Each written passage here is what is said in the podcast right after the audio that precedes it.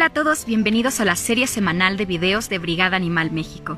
Tenemos mucha información que queremos compartir con ustedes y también estamos interesados en saber cuáles son las temáticas que a ustedes les gustaría ver en videos.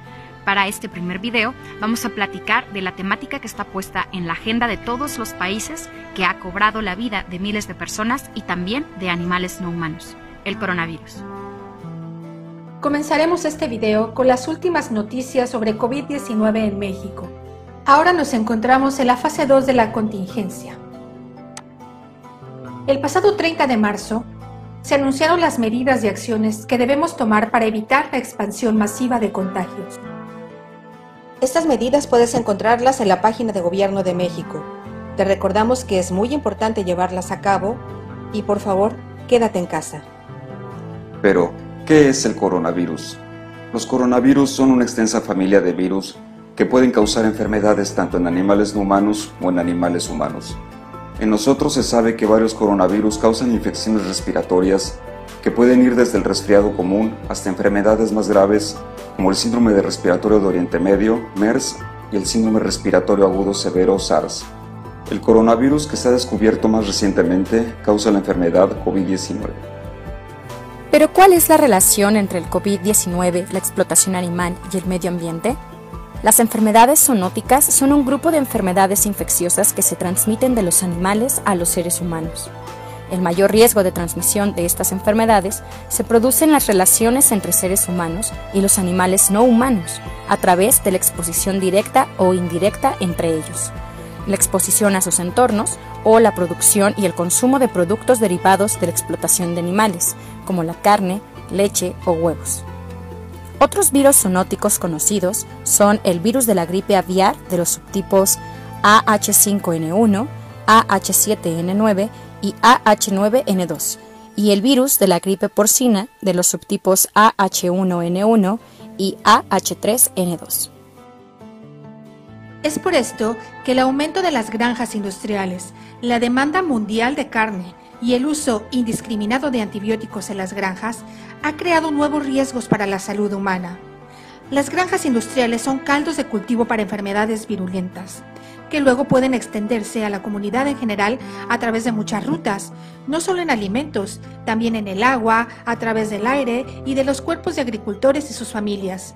Una vez que estos microbios se generalizan en el medio ambiente, es muy difícil deshacerse de ellos.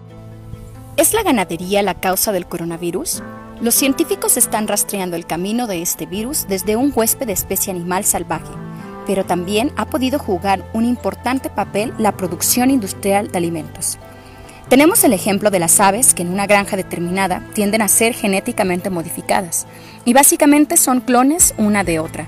Si un virus se introduce en una bandada de este tipo, puede adentrarse sin encontrar resistencia en las variantes genéticas que impidan su propagación. Otro ejemplo son las granjas de cerdos.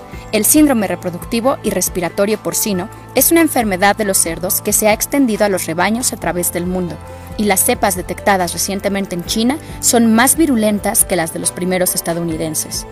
También se han mapeado las secuencias genéticas de los virus de la gripe porcina y se ha descubierto que Europa y Estados Unidos, siendo los mayores exportadores mundiales de cerdos, también son los mayores exportadores de gripe porcina. Las afirmaciones publicadas en redes sociales por parte de los grupos defensores de los derechos de los animales sobre que si hubiéramos dejado de comer animales no habría habido COVID-19 han sido tachadas por organizaciones de noticias como falsas.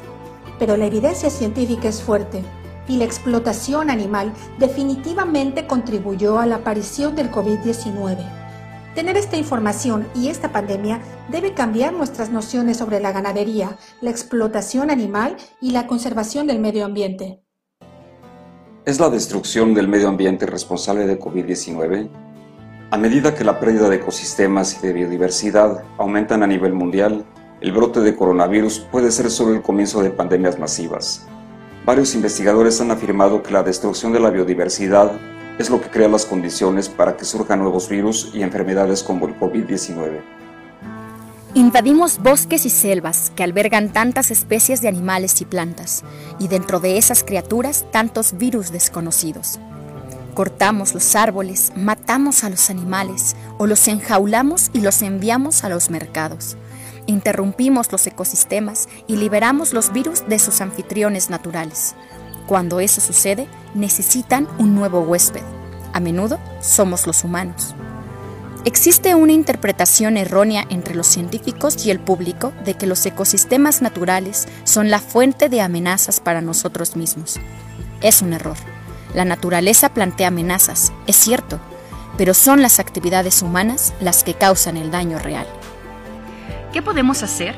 Debemos dejar de participar en la explotación sistemática de millones de animales, cambiar nuestros consumos y adoptar el veganismo como una postura ética y política que dé principio a toda nuestra forma de vida. Estos cambios repercutirán directamente sobre la vida de millones de animales no humanos y humanos y además en la conservación del medio ambiente.